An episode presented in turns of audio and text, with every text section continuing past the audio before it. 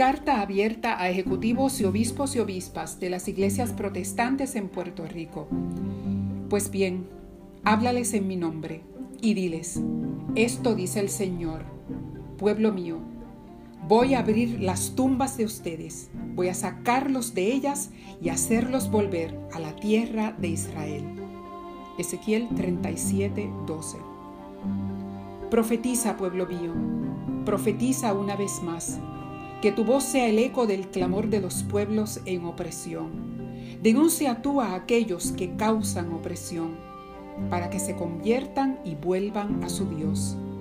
Sea tu esperanza y sea tu misión el construir la nueva comunidad de amor. Profeta, te consagro, no haya duda y temor. En tu andar por la historia, sé fiel a tu misión. Profetiza, pueblo mío de Marta Zárate Macías. Primero de mayo de 2021. Reciban un saludo cordial de parte de la mesa de diálogo Martin Luther King Jr. y de su cuerpo coordinador. Nos acercamos a ustedes, nuestros pastores, nuestras pastoras y profetas, para traer ante su atención el clamor de un pueblo que necesita escuchar una voz que les convoque a caminar en la senda de la paz con justicia. Llamamos con amor y firmeza su atención por su responsabilidad indelegable como líderes de nuestro pueblo. Ustedes son esa voz que no se escucha las circunstancias históricas por las que atraviesa nuestro archipiélago ponen a prueba una vez más la profundidad y el alcance de la misión profética de la Iglesia protestante. Esta es una invitación sincera que brota del avivamiento que produce la poderosa presencia del Cristo resucitado y del Espíritu del Señor. Comprendemos la complejidad en la composición de las iglesias, su diversidad de pensamiento teológico, ideológico, cultura religiosa, su demografía de clase social, género, generacional y raza.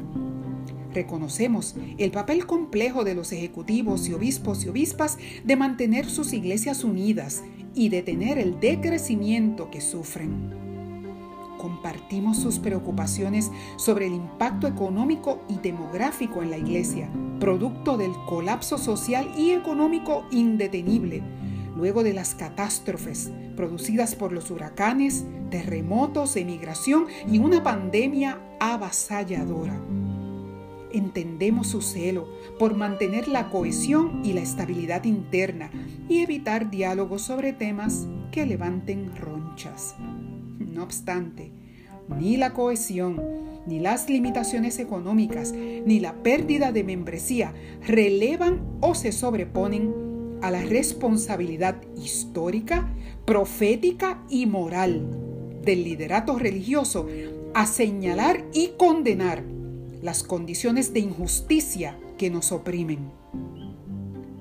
Las ronchas de un diálogo sobre estos temas incómodos podrían ser un síntoma pasajero de sanidad, preferibles a las heridas profundas autoinfligidas por el silencio. Las presiones y las pretensiones de neutralidad y consenso para silenciar al liderato religioso del país y preservar la unidad en la iglesia terminan contribuyendo al fortalecimiento de las condiciones de injusticia que son la causa del estancamiento del país. La mal concebida prudencia del silencio en torno a temas medulares de justicia social hace que la Iglesia y su liderato luzcan impertinentes, irrelevantes, y llega un momento donde es traición. ¿Acaso no fue esto lo que expresaron las palabras poderosas y desafiantes del doctor Martin Luther King Jr. y el obispo Desmond Tutu. Llega un momento en que uno debe tomar una posición que no es segura, ni política ni popular, pero uno debe tomarla porque es la correcta. El lugar más caliente del infierno está reservado para aquellos que permanecen neutrales en tiempos de gran conflicto moral. Reverendo Martin Luther King Jr. Si eres neutral en situaciones de injusticia, has elegido el lado del opresor. Obispo Desmond Tutu. El compromiso evangélico profético de la denuncia y del acompañamiento a los esfuerzos organizados para resistir las injusticias es un imperativo. La santidad social o espiritualidad social no son un ornamento cosmético o académico que se muestran y se esconden según convenga. La teóloga puertorriqueña Agustina Lubis nos recuerda que nuestro compromiso social nace del seguimiento al Maestro y se traduce en una ética que hace realidad en la tierra su reino de justicia y su voluntad, así como en los cielos. En los pasados meses, la Mesa de Diálogo Martin Luther King Jr. ha celebrado diálogos con diversos sectores de la sociedad que se plantean modelos nuevos de humanidad y sociedad ha sido un conversatorio público, crítico y honesto de múltiples crisis espirituales y sociales. Hemos integrado voces ahogadas e invisibilizadas del corazón de las iglesias y del margen de estas. Hemos escuchado las denuncias y requerimientos de jóvenes cristianos que reclaman la presencia de la iglesia fuera de los templos de líderes comunitarios, cristianos y no cristianos, pastores y pastoras de iglesias de puertas abiertas, líderes feministas, ambientalistas, gremios sindicales y grupos de la sociedad civil que resisten los atropellos al pueblo en general y a sectores vulnerables en particular y que proponen alternativas con perspectivas liberacionistas. ¿Y ustedes? ¿Qué han dicho? El cuestionamiento al silencio e indiferencia del liderato evangélico de cúpula es consistente y la denuncia de su invisibilidad, con contadas excepciones, es desconcertante. Las personas y las instituciones comienzan a languidecer cuando se ocultan o guardan silencio ante asuntos que atentan contra la vida plena. Para agravar la situación, el conservadurismo y el fundamentalismo religioso monolítico no solo se ha extendido progresivamente en nuestras congregaciones, sino que se ha posicionado en la esfera pública y política, sin contraparte que balancee la opinión y acción evangélica pública con perspectivas críticas y liberacionistas.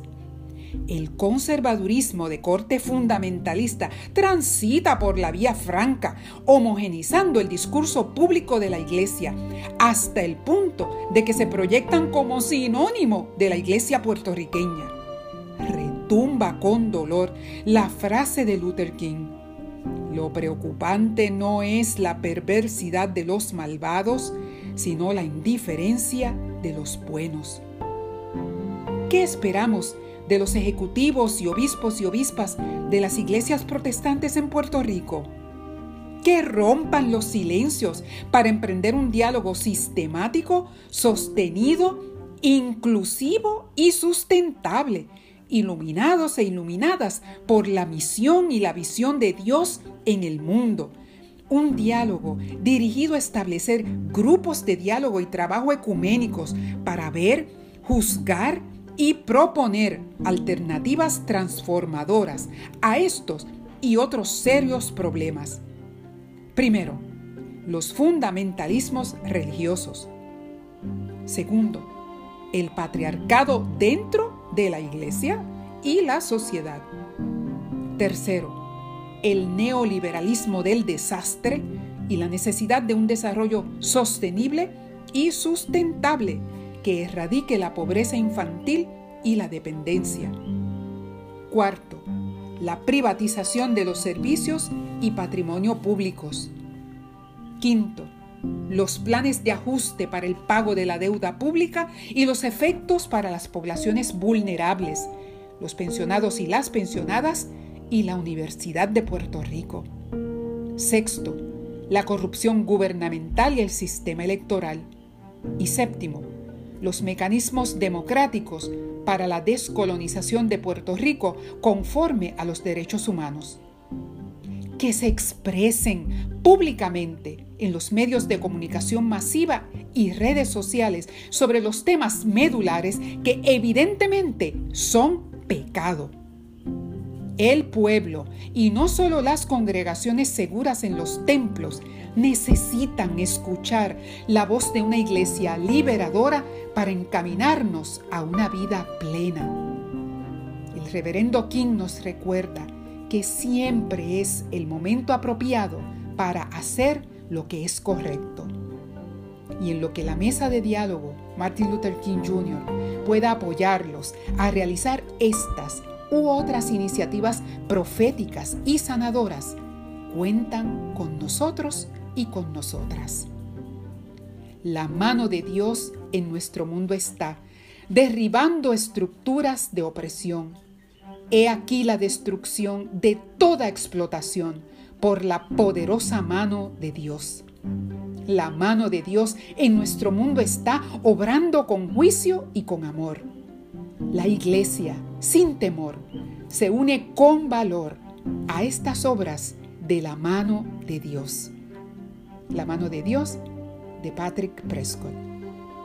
En la causa de la construcción de la paz con justicia, la reverenda Edma Torres López, co-coordinadora de la mesa de diálogo Martin Luther King Jr., y Lester Caleb Santiago Torres, co-coordinador de la mesa de diálogo Martin Luther King Jr.